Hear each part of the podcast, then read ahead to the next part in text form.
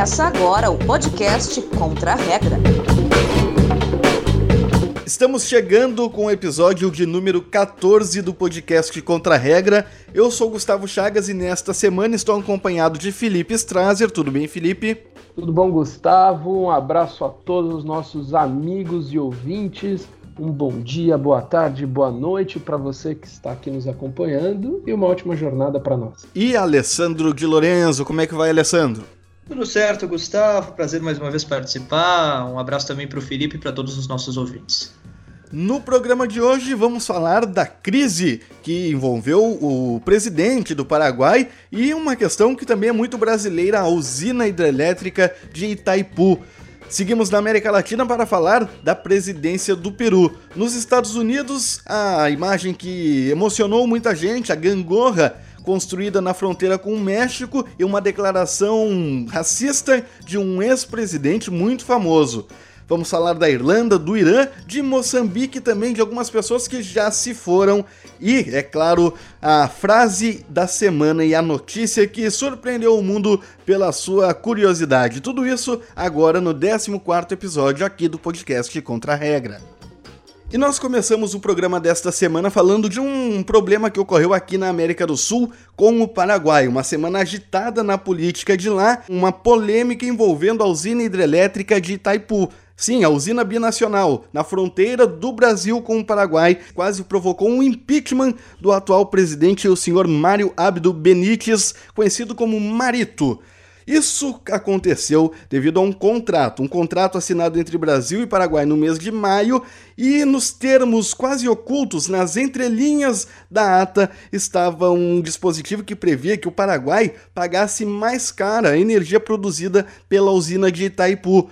A negociação foi revelada por um jornal de Assunção, um jornal ABC Color, e a população, óbvio, temendo que os, os valores mais caros fossem repassados aos consumidores na conta de luz, a população foi às ruas exigindo uma postura mais enérgica do governo paraguaio em relação ao Brasil. A oposição pediu impeachment Todos os detalhes a gente vai acompanhar com o professor Júnior Ivan Burscheid. Ele é doutorando em ciência política na URGS, Universidade Federal do Rio Grande do Sul, e também membro da Associação de Ciência Política do Paraguai.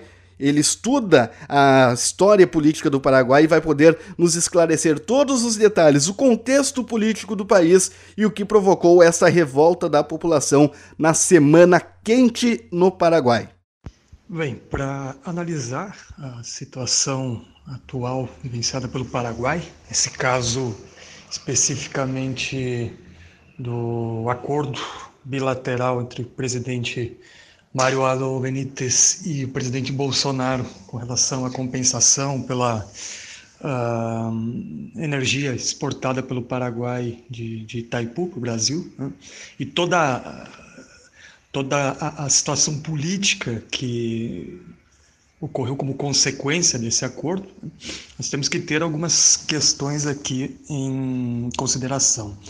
Primeiro, o papel que a energia elétrica representa para a economia paraguaia, né? especialmente quando nós consideramos o, a participação que a, energia, que a exportação de energia elétrica tem dentro da pauta de exportações do Paraguai, mais eh, em geral. Cerca de 25% eh, das exportações paraguaias é representada pela exportação de energia elétrica, basicamente aí das duas grandes usinas binacionais que o Paraguai participa, Itaipu com o Brasil e de Jaciretá com a Argentina. Então, a energia elétrica desempenha um papel muito importante dentro da economia paraguaia. Ou seja, qualquer alteração que se tem eh, com relação ao valor recebido pelo Paraguai com relação à energia elétrica tem um impacto eh, grande para a economia paraguaia. Nesse sentido, eh, digamos que economicamente essa renegociação traz consigo um, um impacto grande. E, junto com isso, temos também uma questão histórica do Paraguai, que, que, se construiu ao longo do tempo, uma certa visão nacionalista, principalmente uh, no pós-guerra da Tríplice Aliança, uh, os vários governos autoritários que, que existiram ao longo do tempo, isso construiu uma, uma visão nacionalista muito forte. E especialmente a questão de, de Itaipu. Uh, vale lembrar que a construção da usina se deu durante a ditadura paraguaia do general Stroessner, né, Alfredo Stroessner e uh, foi considerado naquele momento por alguns uh, setores políticos paraguaios como uma política entreguista do presidente Stroessner com relação ao Brasil, né? que uh, Itaipu seria uma forma a mais de submissão do Paraguai com relação ao Brasil.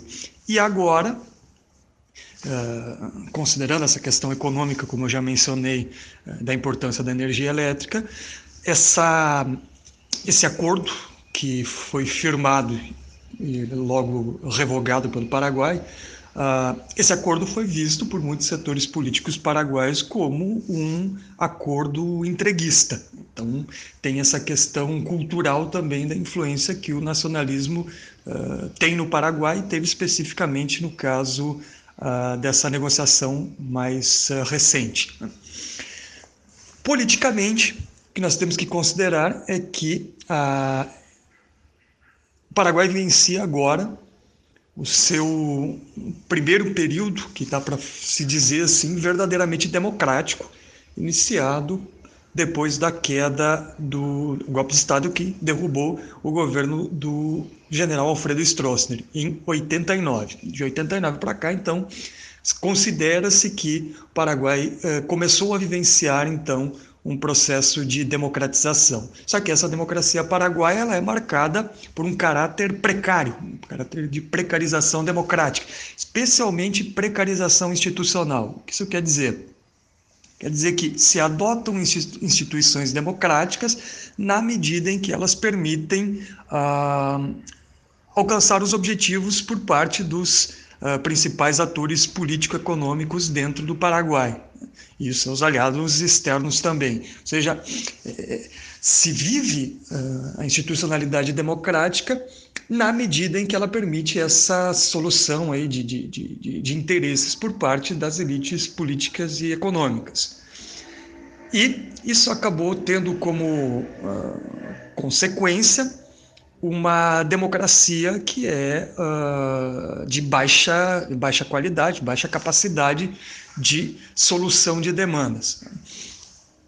Isso em uma sociedade historicamente convivendo com o autoritarismo e uma sociedade marcada por grandes desigualdades socioeconômicas e por um, necessidades insatisfeitas ao longo do tempo. Isso faz com que a população não avalie bem o regime democrático que, que há no Paraguai e, por consequência, também os seus representantes.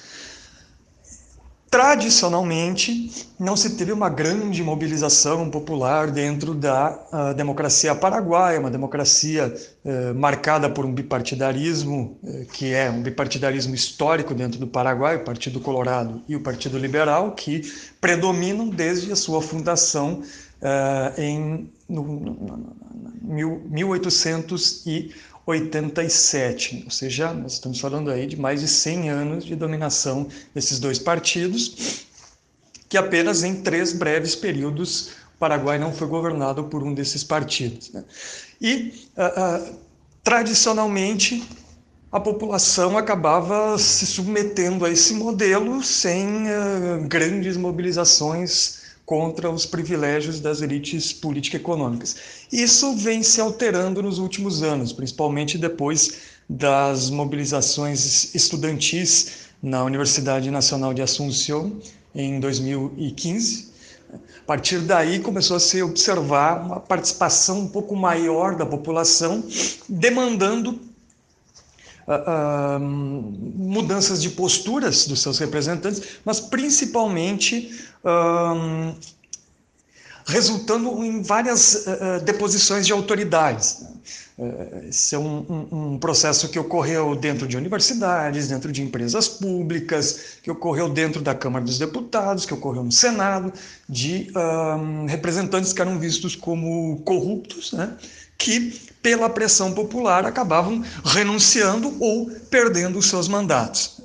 E agora, novamente, por uma pressão popular muito grande, é, capitalizada pelos partidos de oposição, é, tanto um setor dentro do Partido Liberal quanto a, a esquerda paraguaia com a, a, a, concertação Frente Iguaçu, do ex-presidente Fernando Lugo, acabaram articulando de certa forma, essas mobilizações populares que resultaram numa grande pressão sobre o governo, que teve que recuar dessa decisão, resultando na renúncia uh, do chanceler, a renúncia é, é, de um outro ministro de infraestrutura, na renúncia também do diretor paraguaio de Itaipu e também do presidente da ANDE, né, que seria a, a, empresa pública de energia elétrica do Paraguai.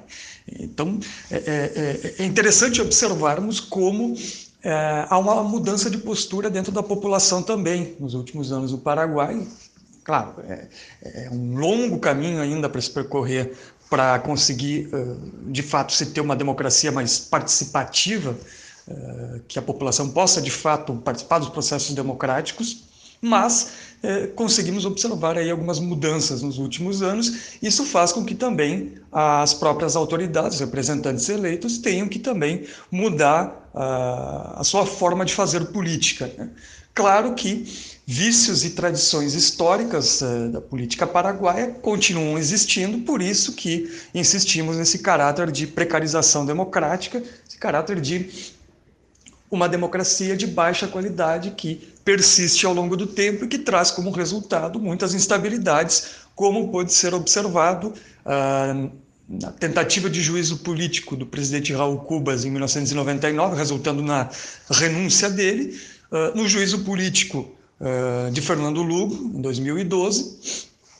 E é, é, essa é uma característica uh, comum no Paraguai. Né? Sempre todo presidente acaba, de uma, de, de, em um momento ou outro, acaba enfrentando a ameaça de juízo político como uma forma de deposição, impeachment, como uma forma de controle, mas é um controle que acaba não fazendo muito bem para a institucionalidade democrática. Muito obrigado ao professor Júnior Ivan Burscheid, que é doutorando em Ciência Política na Universidade Federal do Rio Grande do Sul e membro da Associação de Ciência Política do Paraguai, estudioso da história do nosso país vizinho. E agora nós vamos para o Expresso Contra a Regra. Expresso Contra a Regra. E no Expresso seguimos falando da América do Sul. Os paraguaios quase é, fizeram um impeachment contra o seu presidente e os peruanos andam discutindo o mandato do atual presidente, né, Felipe? Exatamente, Gustavo e amigos, né? Nós estamos acostumados, né, no, no, por exemplo, no Brasil, a até nesse caso, poucas mudanças. Né? O Brasil, por um período, o presidente não tinha reeleição, ficava cinco anos, agora quatro, quatro anos, uma eleição presidencial.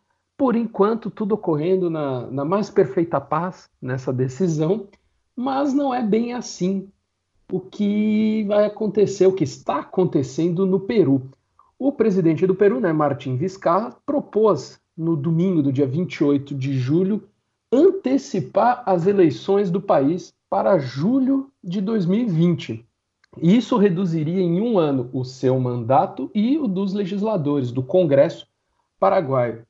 Segundo ele, é, é uma reforma constitucional para também, digamos assim, apaziguar um pouco a situação e diminuir a crise institucional do país. Uma crise que há entre o poder executivo e o poder legislativo. Isso nós já sabemos que é comum em vários países, na América Latina muito mais. Ele ganhou popularidade no país justamente por isso, por enfrentar o Congresso e em várias ocasiões. E nesta ele quer colocar esta proposta para um referendo para a população decidir se vale ou não vale e depois, obviamente, aprovada pelo parlamento. O Vizcarra, né, falar um pouquinho dele, ele é um presidente, digamos, desconhecido no Peru. Ele chegou no poder uh, em 2018, após a renúncia de Pedro Pablo Kuczynski, né, acusado de corrupção, preso como todos os ex-presidentes peruanos vivos, e era uma pessoa desconhecida. Ele teve várias né, embates contra o Congresso. O último deles foi causa negativa do Congresso de aprovar uma reforma constitucional para eliminar a imunidade parlamentar. A ideia de Vizcarra é justamente dar aquele fôlego, né, um novo fôlego, uma nova eleição, Uh, muito que acontece em, em países parlamentaristas, né? Que é aquela coisa de dissolver o gabinete lá, dissolver o Congresso, o parlamento, para convocar novas eleições. O Peru tem um é histórico é de dissolução do Congresso com o Fujimori em 92. Deu um alto golpe e dissolveu o parlamento. Exatamente. E, se, e o Congresso peruano atual é comandado por um grupo, é, é, tem sua maioria de apoiadores de Fujimori. Entre eles então, a filha de Fujimori, né? uma das principais lideranças.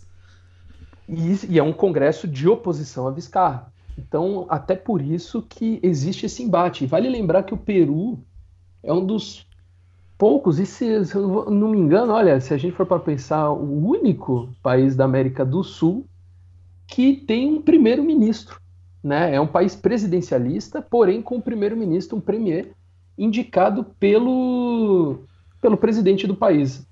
Mesmo assim, é, o país tem basicamente, o presidencialismo lá é basicamente parecido com o nosso, uh, eleições, eleito, congresso eleito, porém é uma, não chega a ser que nem você falou, uma novidade é, dissolver o Congresso no Peru, né? No Brasil, por exemplo, seria uma atitude, uh, digamos até inconstitucional. Sim. O presidente não pode fazer isso de uma maneira e vai propor isso, convenhamos, causaria um fuzuê como está causando no Peru.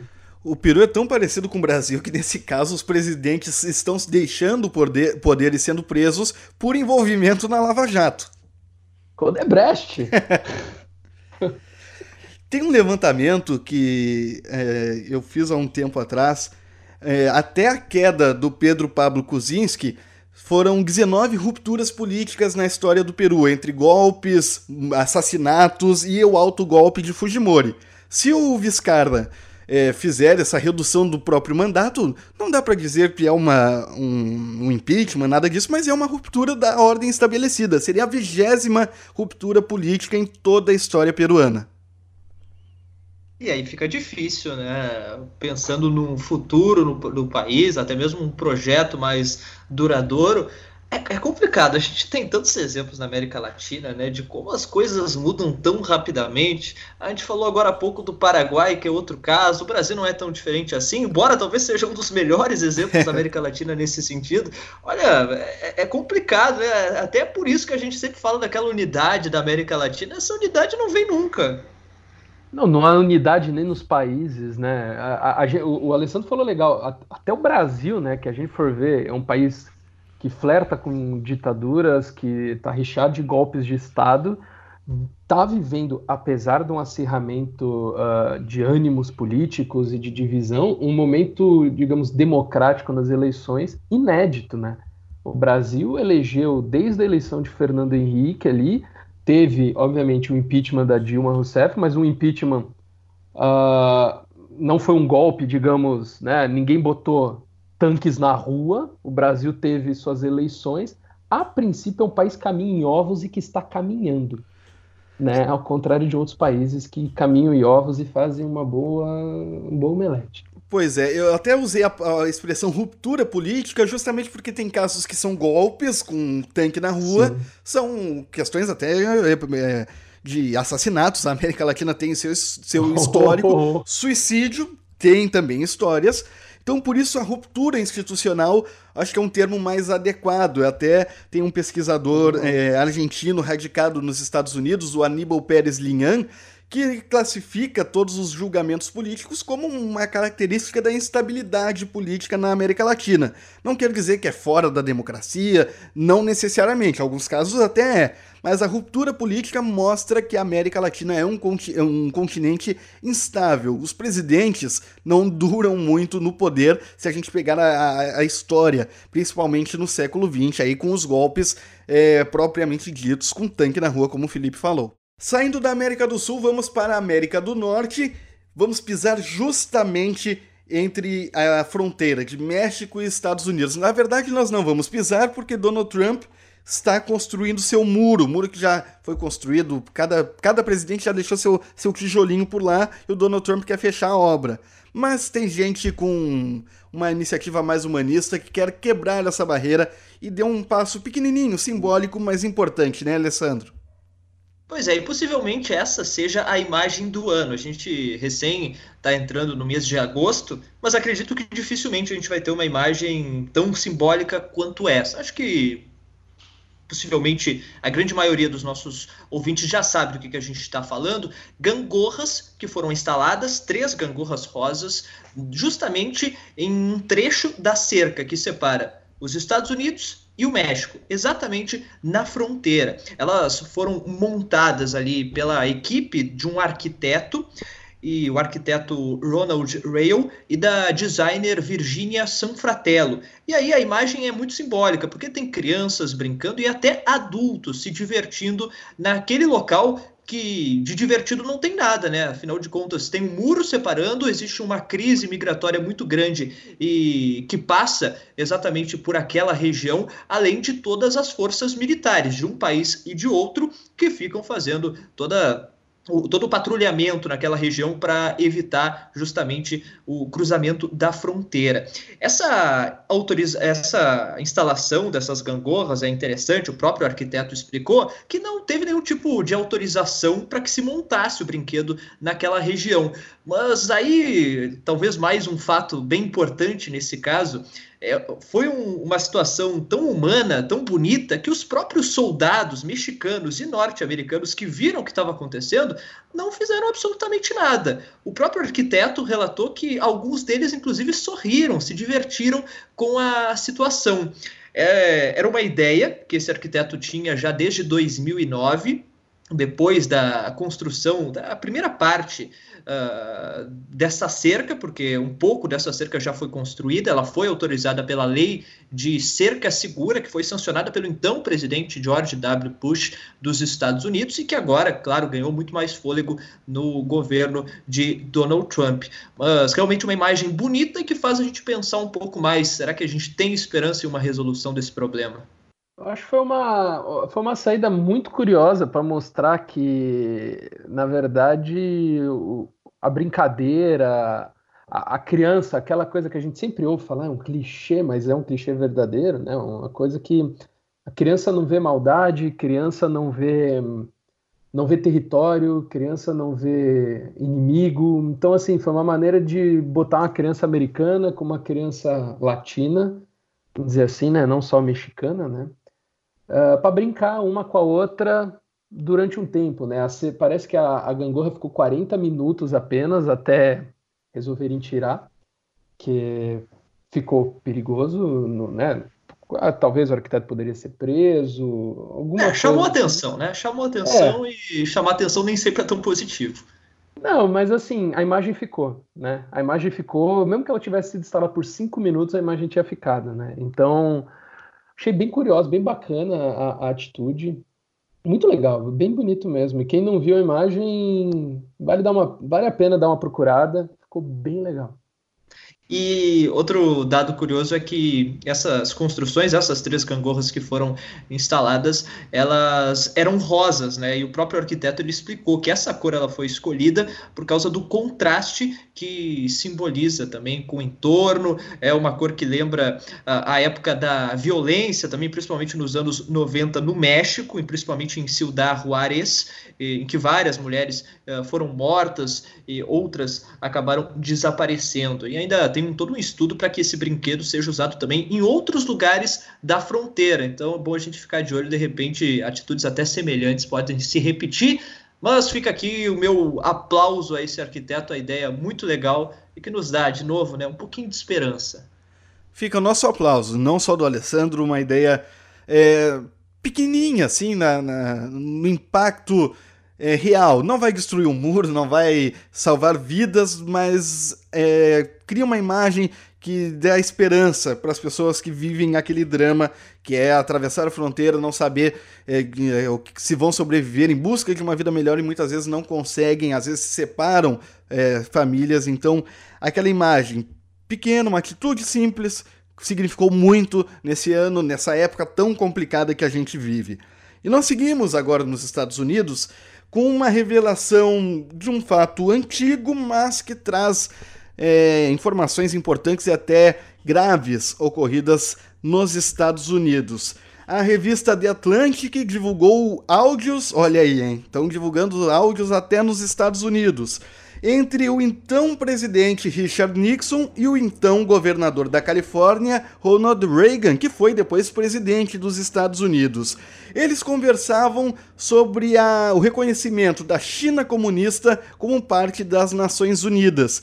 E na gravação, Ronald Reagan se refere a países africanos de forma racista, isso porque estes países haviam aprovado, haviam dado voto favorável ao reconhecimento da China à ONU. O que, que disse Ronald Reagan a Richard Nixon? Ele falou o seguinte, e vou colocar entre aspas para a gente ter a noção da gravidade do que foi dito. Abre aspas. Veja esses, esses macacos daqueles países africanos. Droga, eles ainda estão inconfortáveis usando sapatos, falou Ronald Reagan, seguido de uma alta gargalhada de Richard Nixon.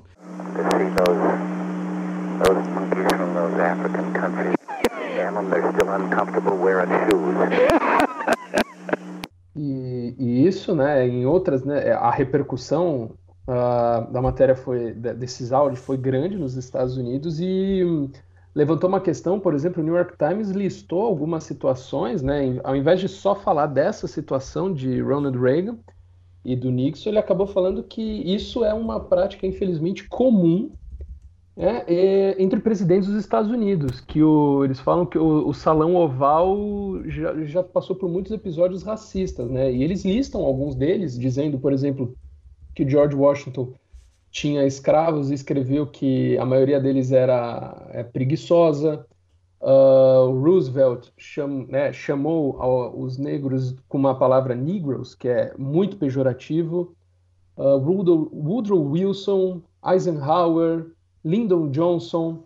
Lyndon Johnson mais recente, né? Foi até o que substituiu o Kennedy. John Kennedy depois do assassinato. Então, assim, é, é uma coisa que vem desde George Washington, não estou dizendo que todos são, não são, né? Mas uh, George Washington tinha e até Ronald Reagan, que década de 80, né? Então, assim, passando por vários presidentes durante esses dois séculos. Se a gente for ver depois de Ronald Reagan, o Bill Clinton já foi acusado de declarações racistas, a, a primeira-dama, então primeira-dama Hillary Clinton também, e agora é quase imbatível. Cada, cada semana tem uma declaração racista do Donald Trump. É, então, digamos que é, é, aquele cargo é meio perigoso. É né? meio perigoso. Talvez Barack Obama seja o único que nunca disse uma, uma frase racista enquanto presidente. espero que nenhum dos outros que a gente comentou também não tenha dito. Pois é. Não só o Barack Obama, os outros mais 40 presidentes não tenham dito também. O Donald Trump, inclusive, na última semana causou confusão, coisa que ele faz pouco, né? Com um deputado. Oh, mas é, de Baltimore, um deputado negro, um dos líderes daqueles movimentos pelos direitos civis da década de 60. O Trump disse que o deputado não conseguia cuidar nem do condado dele e que aquele condado era infestado de ratos, de sujeira e que o deputado tinha que se preocupar com seu condado. E aí, uma declaração forte em uma região de população negra contra um deputado reconhecidamente é, ativista, é um reconhecido ativista da, da causa dos direitos civis nos Estados Unidos, a frase de Donald Trump, claro, pegou muito mal. Ele não se controla e quer se juntar a Ronald Reagan, não pelo liberalismo de Ronald Reagan, que sempre inspirou Donald Trump, mas pelo racismo que agora foi revelado por reportagem da revista The Atlantic. E só para falar um pouquinho mais sobre o racismo, né, Gustavo? É, essa divulgação dessa fita aí de Ronald Reagan acabou trazendo essa discussão que nunca saiu de moda, né? E é bom que não saia. Enquanto esse problema existir, infelizmente ele existe, é bom que se discuta e que se combata esse problema. Mas aí uma, a Universidade uh, Quinnipiac, ela realizou uh, um, uma pesquisa, um levantamento, perguntando para os, os uh, eleitores norte-americanos se eles acreditavam que Donald Trump é racista.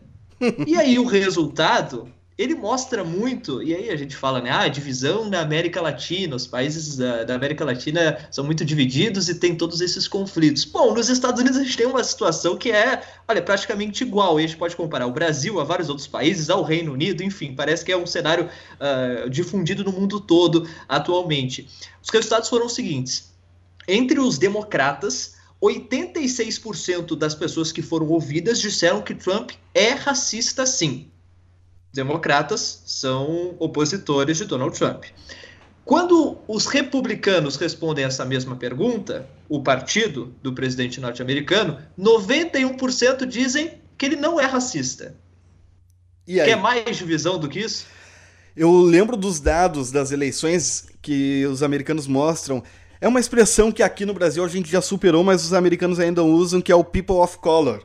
E eles pegam os dados das pessoas negras e mostram que 90, mais de 90% da população negra nos Estados Unidos votou pelos democratas quando, contra Donald Trump nas eleições de 2016.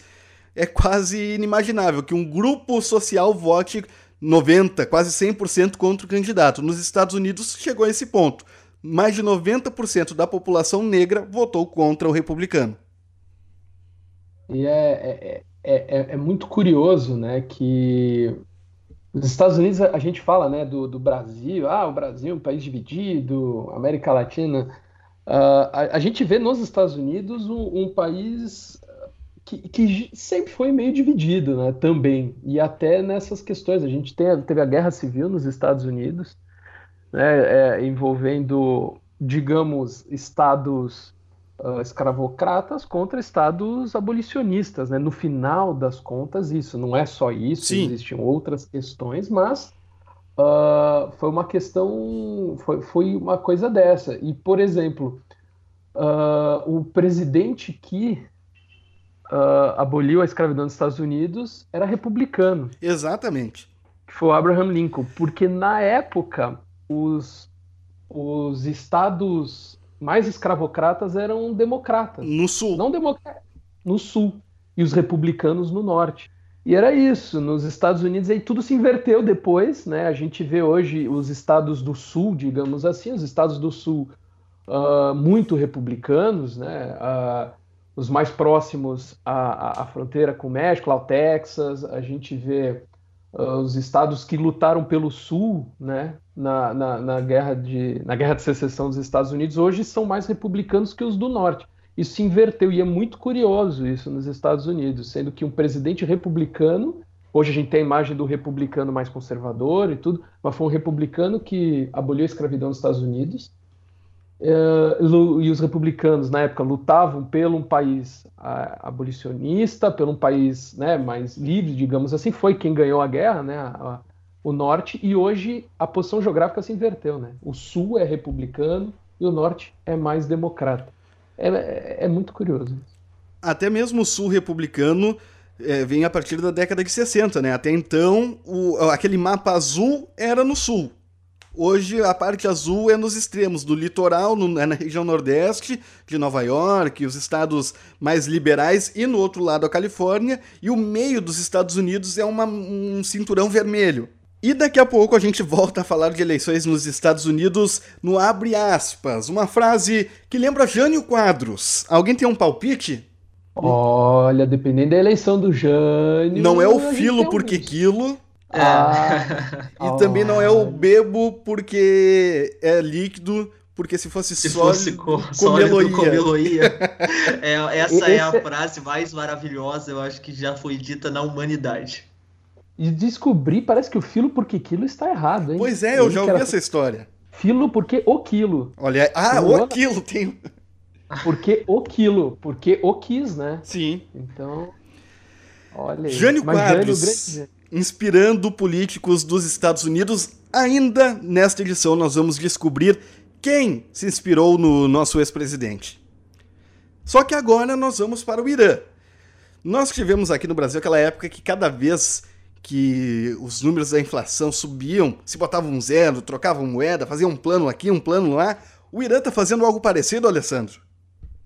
Tá, tá fazendo sim. E muito em função do que a gente já falou, e bastante, né, no nosso podcast, que são essas tensões entre o Irã e os Estados Unidos. Tem essas sanções econômicas que os norte-americanos uh, aplicaram e continuam aplicando contra Teherã, e os iranianos uh, têm dito que isso prejudique muito a economia do país, inclusive tem ameaçado para que outros países interfiram, façam Donald Trump mudar de ideia, porque realmente isso acaba impactando muito as finanças iranianas. E por isso, para tentar diminuir um pouquinho esses impactos, o Irã aprovou nessa semana a retirada de quatro zeros da sua moeda nacional, o real, além de mudar o nome, não vai ser mais real, vai ser o Toman, que já é usado, inclusive, por alguns iranianos, para tentar lidar um pouquinho com essa desvalorização e facilitar as transações comerciais no país. Para a gente ter uma ideia, o real iraniano Uh, ele não para de perder valor desde o ano passado e é justamente acaba culminando com essas sanções dos Estados Unidos. Não é uma coincidência, tem um impacto e grave nisso. Há três anos, um dólar varia, valia o equivalente a 37 mil reais iranianos. Só que hoje um dólar vale cerca de 120 mil reais, apesar do câmbio oficial lá ser de 42 mil. Uh, alguns anos uh, atrás uh, era muito mais forte a moeda iraniana e ela perdeu muito valor. isso significa que, por exemplo, para comprar um saco de frutas, um suco de frutas, na verdade, melhor dizendo, são necessários 200 mil reais. É um pouco daquela história que a gente já falou na Venezuela. Para fazer uma compra tão simples, tem que estar tá carregado de dinheiro. São milhões, milhares e milhares, né, nesse caso, de notas. E, e por causa disso, o governo está tentando mudar e desvalorizar, cortar esses zeros para tentar melhorar essa situação financeira. Isso ainda precisa passar pelo parlamento para ser aprovado. A expectativa é que isso aconteça já uh, nesse ano. É, isso lembra os Cruzeiro, Cruzeiro Novo, Novo Cruzado, Cruzado Real, Cruzado, Cruzeiro, Cruzeiro, Cruzeiro, corta tudo. É o Brasil, cara. Hoje muitos é, e países normalmente com semelhanças esses cortes eles não dão em nada, né? Não, vai cortando zero, vai cortando zero, vai cortando zero. Aí, como o Irã já está fazendo, troca o nome da moeda, depois inventa uma nova moeda. É, não é assim, né? ou, ou, é muito mais profundo do que isso, não é só isso. São necessárias outras medidas aí para reverter uma crise financeira que, que acaba se tornando tão grave. O Brasil já mostrou isso pro mundo inteiro. Não funciona. E os caras continuam repetindo. Ah, tá aí. Plano Collor. Mas lá, pelo jeito, lá pelo jeito o real não deu certo. Desculpa pela piada. Ai, ai, ai. vamos seguir, vamos seguir. Nós falamos. o real deu certo, lá o real não, não. Nós falamos na semana passada do Boris Johnson, novo primeiro-ministro do Reino Unido, só que os irlandeses talvez estejam insatisfeitos com a Inglaterra, Felipe Strasser. Isso mesmo, é um caso curioso. Acontecendo, está acontecendo na Irlanda do Norte, né? Para quem ainda não sabe, Uh, nós temos o, é, é, o país, né, oficialmente, é o Reino Unido, né, da Grã-Bretanha Irlanda do Norte. E a Irlanda do Norte faz parte do Reino Unido, faz parte né, da, da, da, coroa britânica, né? É, sua chefe de Estado é a rainha, por isso, tendo sua chefe de Estado a rainha, como em qualquer lugar do planeta, se coloca a fotinho, um quadro do chefe de Estado, em repartição pública, coisa super comum no mundo. Porém, uh, um caso muito curioso aconteceu justamente no chamado Northern Ireland Office, que seria a espécie de Ministério das Relações Exteriores da, da, da Irlanda, na verdade, da Irlanda do Norte, na verdade, um escritório britânico da Irlanda do Norte, né, que, que ajuda é, a relação da Irlanda com outros países e principalmente com Inglaterra, Escócia, um, País de Gales e o resto. Nesse que que aconteceu? O escritório tirou de, de, seu, de sua sede todos os quadros da Rainha Elizabeth e de seu marido, o príncipe Philip, que, são, que ela é a chefe de Estado da Irlanda. Isso é considerado, digamos, um ato, um ato forte diplomaticamente. Você retira do, do Ministério das Relações Exteriores do seu país a foto do chefe de Estado. Isso tudo ocorreu porque um funcionário do, do escritório, vamos chamar de escritório, né, porque o nome é Escritório da Irlanda do Norte, um funcionário do escritório se, se sentiu prejudicado, tendo que passar todos os dias, uh, né, andar para um lado para o outro no escritório e ver fotos da rainha. Ele, ele achou que estava, ele se sentiu ofendido por isso, porque ele não concorda com a Irlanda do Norte estando na, no Reino Unido. Ele é daqueles que defende que a Irlanda tem que a Irlanda tem que ser uma só, a República da Irlanda e a Irlanda do Norte. Por causa disso, uh, ele ganhou uma indenização de 10 mil libras, o que dá praticamente 50 mil reais. E para evitar novos processos e novas polêmicas, o escritório resolveu tirar todos os quadros da Rainha Elizabeth. Isso, por um lado, segundo né, a defesa do, do, do, do, órgão, eles falaram que, na verdade, é um órgão que deseja sempre. Uh, é um órgão plural, que deseja uh, tratar todos iguais, então, se um não concorda, ele está se sentindo incomodado, por isso temos que tirar isso. Na verdade, nós sabemos que foi por causa né, dos, das 10 mil libras que eles não querem ficar pagando para todo mundo que se sentir incomodado com o quadro. Porém, isso não, não parou por aí. Né? No, no parlamento, membros, né, parlamentos deputados irlandeses reclamaram disso e chamaram né, como um, um traje o que foi feito. Afinal de contas, a, a, a, rainha é chefe de Estado da Irlanda, então seria é um ato ultrajante retirar o quadro da rainha Elizabeth, porque um funcionário se sentiu, um funcionário do, do escritório se sentiu ofendido por isso. Isso vai causar muito mais polêmica e isso pode ser apenas uma, uma coisinha besta, mas nós temos que pensar num conceito de num contexto de Brexit, em que os outros países como Escócia e Irlanda do Norte pensam seriamente em ser independentes da Inglaterra, né, do, da Grã-Bretanha, do Reino Unido. A Irlanda já tentou isso em algumas consultas, a Irlanda ainda mantém assim, mas cresce um movimento na Irlanda do Norte para se juntar à República, à República da Irlanda. Então, o que parece um incidente isolado de um funcionário, digamos, que acordou com o pé esquerdo, pode significar muito mais coisa e muito mais problema para Boris Johnson. Boris Johnson tem poucos problemas para resolver. Agora mais um envolvendo os quadros da rainha.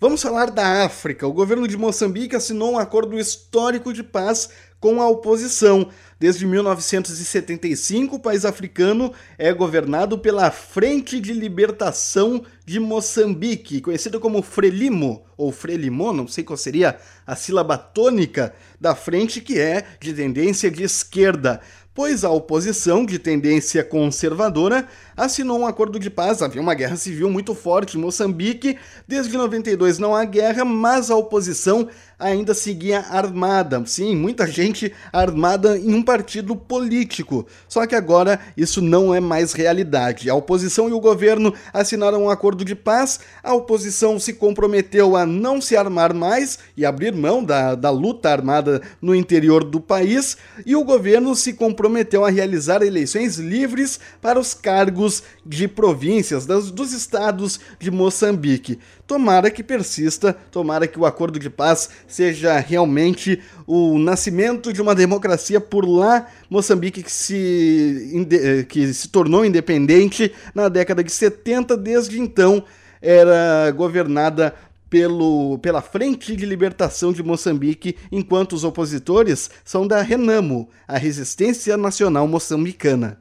E é bom também para que se fortaleça né, a democracia sistema democrático como um todo dos países africanos, que seja um dos exemplos a África que já sofre com tantos problemas diferentes.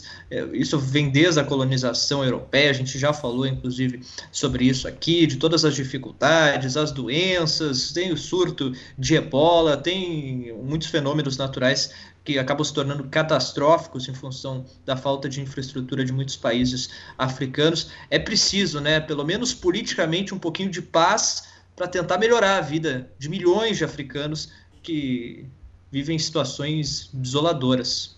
É, é, é, sempre bom um acordo desse, né? A gente voltando de novo à América Latina, o que é uma coisa super comum, infelizmente, para nós. Não acordos de paz, mas partidos políticos, movimentos políticos armados, golpes, derrubar um, derrubar outro, matar o opositor. O caso da Colômbia, uh, talvez o, o, mais grave, né?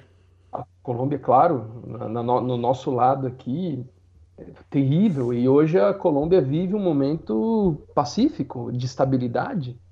E esperamos que a, a, na África, que Moçambique tenha. Moçambique, que é curioso, é um dos países que tem uma AK-47 em seu brasão, em sua bandeira Esperamos que um dia, uh, na verdade, não vou já substituir isso, mas que isso seja um símbolo de um passado, que, né, que Moçambique, para o futuro, um país democrático, que comece assim, aos poucos, não vai ser de uma hora, vai ser de uma hora para outra, mas né, que mantenha sempre um, esse espírito democrático e aí tudo vai dar certo.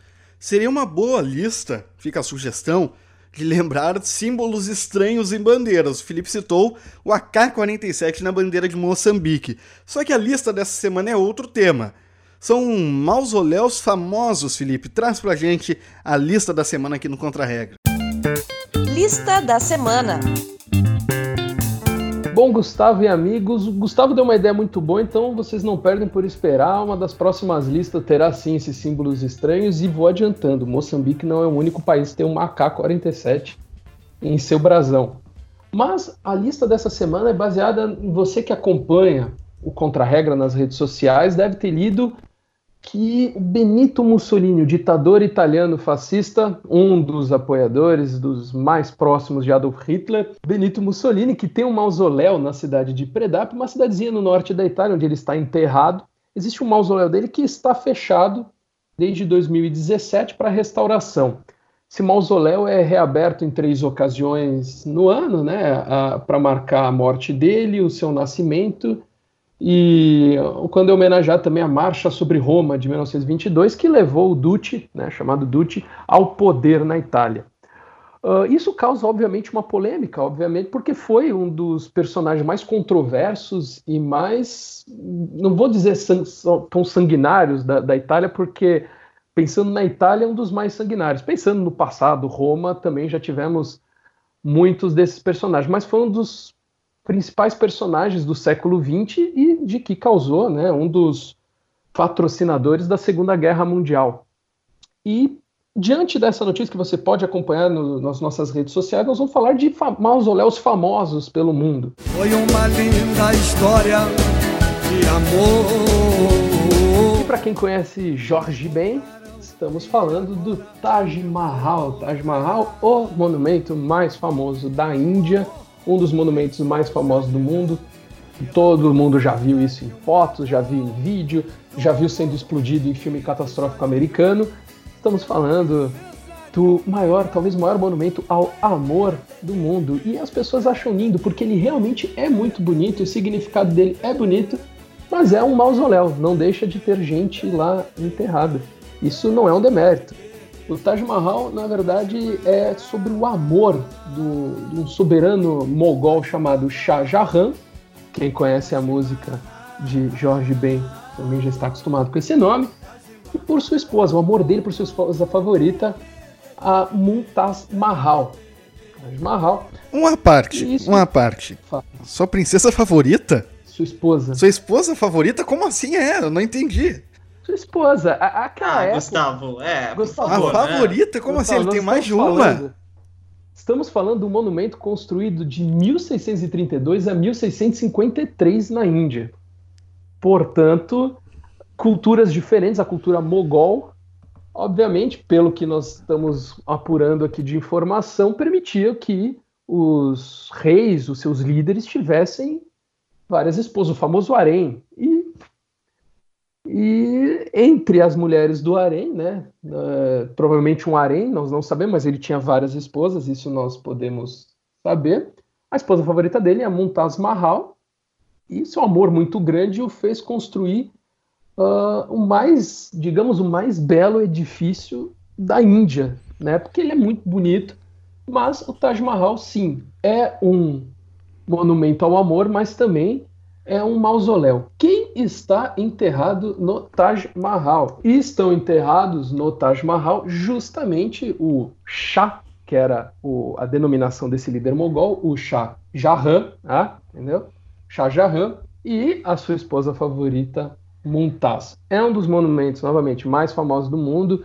Líderes mundiais, quando vão à Índia, nas, passam na cidade de Agra, onde fica o Taj Mahal, para visitar. Então, vários presidentes do mundo inteiro já visitaram o Taj Mahal, brasileiros, já tivemos Vladimir Putin, já tivemos presidentes americanos.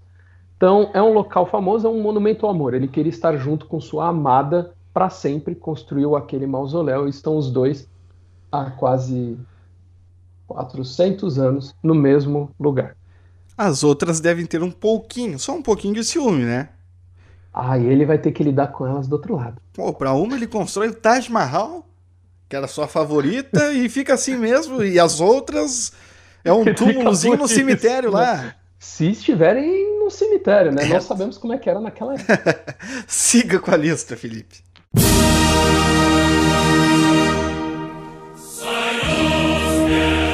E esse hino que todos ouviram é o hino da Rússia? É e não é. A melodia é mesma, mas é o hino da União Soviética estamos falando de Vladimir Ilyich Ulyanov.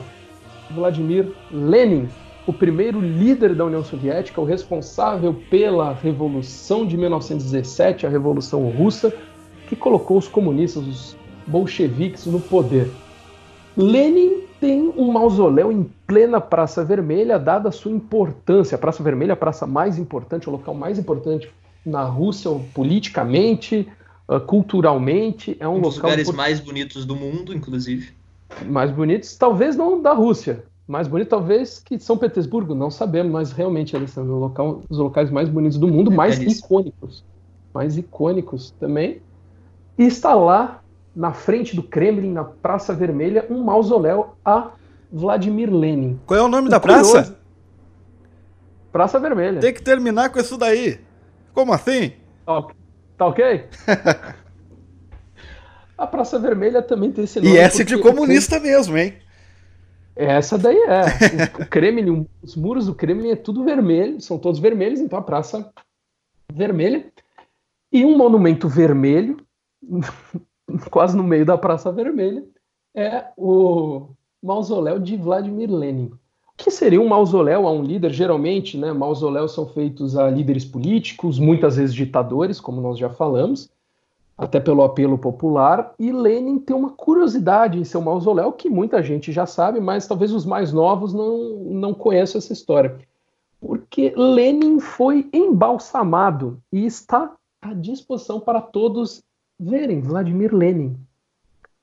Em, está aberto. Na verdade, é um caixão aberto, né? um caixão. Lenin está numa cúpula e o seu corpo está lá exposto para que todos os visitantes vejam o corpo de Vladimir Lenin.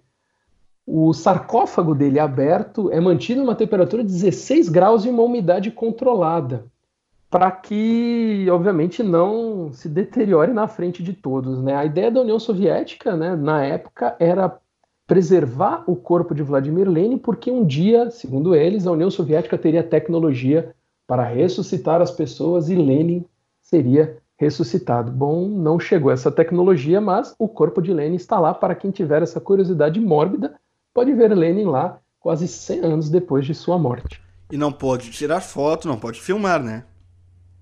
Não, não, e além disso seria muito desagradável, né? Provavelmente quem tira uma foto do corpo embalsamado de Lenin fica por lá também. Não embalsamado, mas fica por lá. Estamos falando da Rússia. Sim. E uma última curiosidade né, sobre isso, o Lenin foi o precursor de uma série de embalsamentos, né? Sabe isso? Uma série de líderes embalsamados, né? Por exemplo, Mao Tse Tung também está embalsamado, quem quiser ver na China pode ver. Uh, Kim Il-sung, líder da Coreia do Norte, também está embalsamado em um palácio.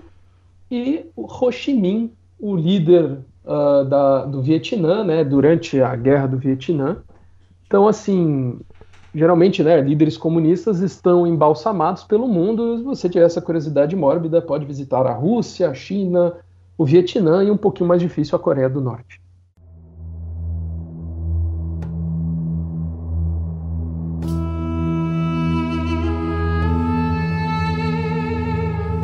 Já falamos do Taj Mahal, falamos de Vladimir Lenin, vamos mais para o passado com as pirâmides do Egito.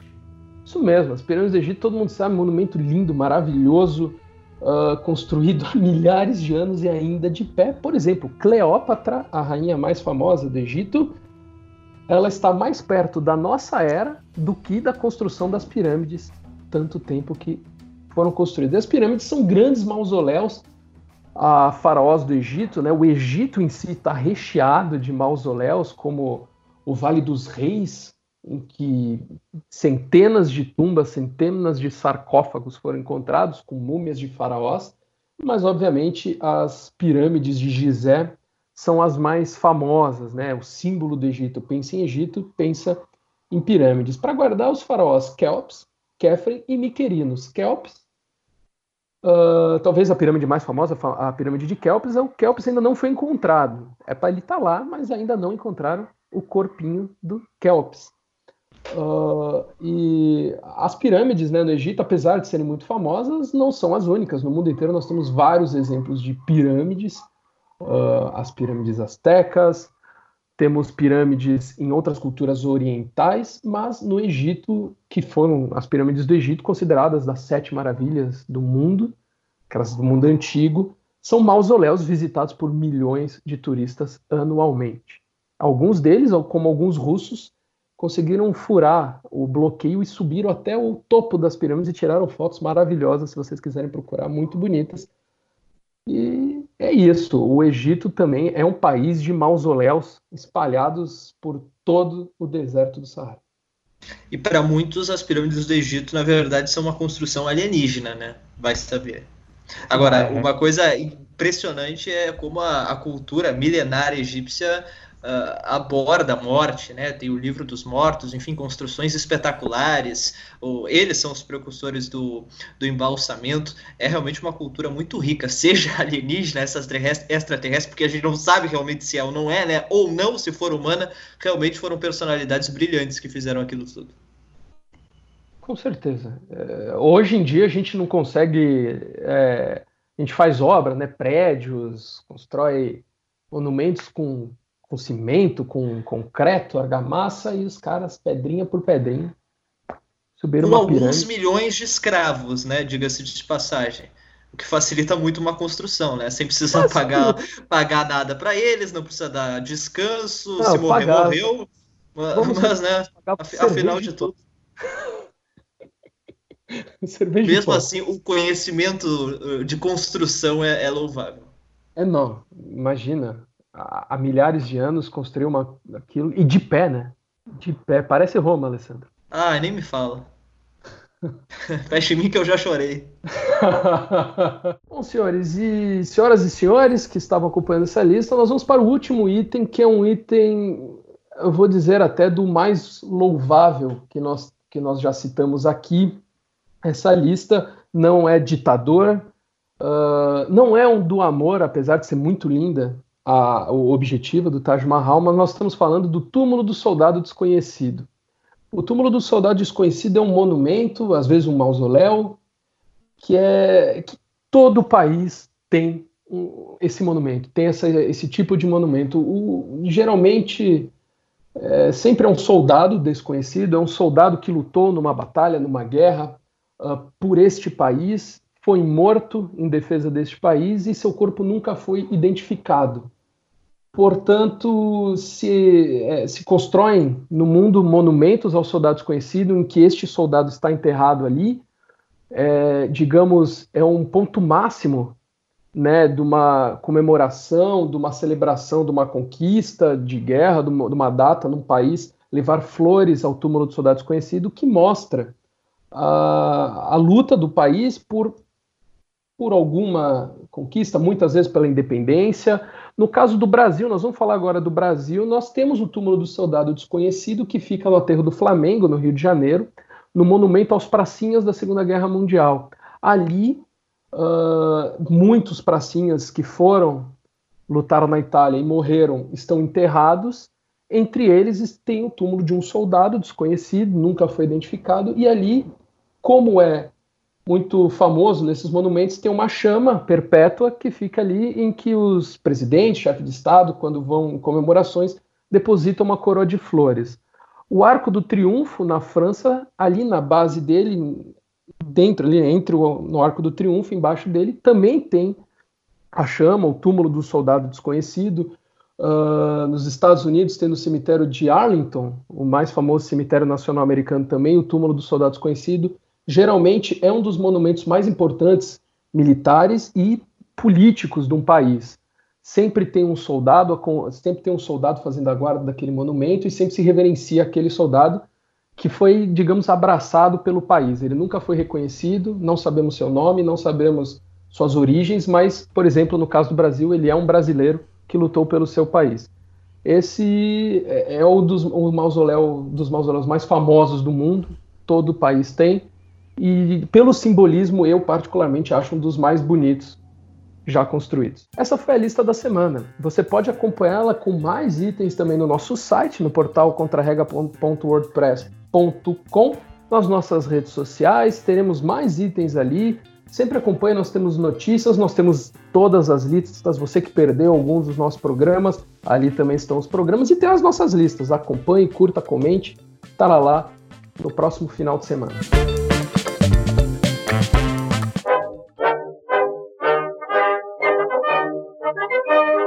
Nesse mundão.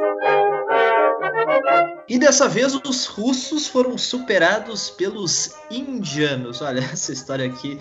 É, ela é ao mesmo tempo cômica, ela é trágica, ela é impressionante. Vamos lá. Um morador de uma cidade de, do estado indiano de Uttar Pradesh foi levado ao hospital depois de ter dilacerado uma serpente com os próprios dentes. Eu não li errado, não, é isso mesmo. E aí agora já tem a explicação. Ele estava bêbado.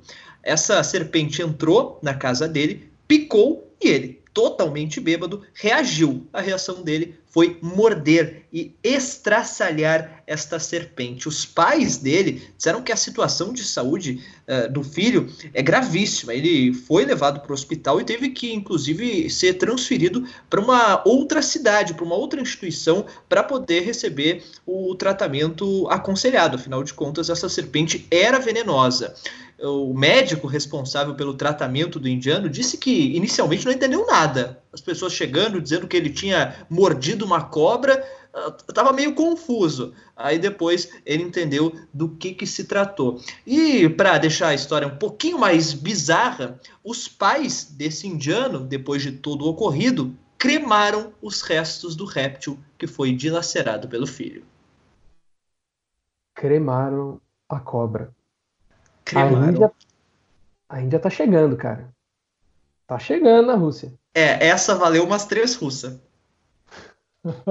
Por aí. Também tem o do, do, mexicano bêbado lá, com a facada. Tá. É, na verdade, a, a, bebida alcoólica ela faz certas coisas impressionantes, né? Tô vendo a Rússia.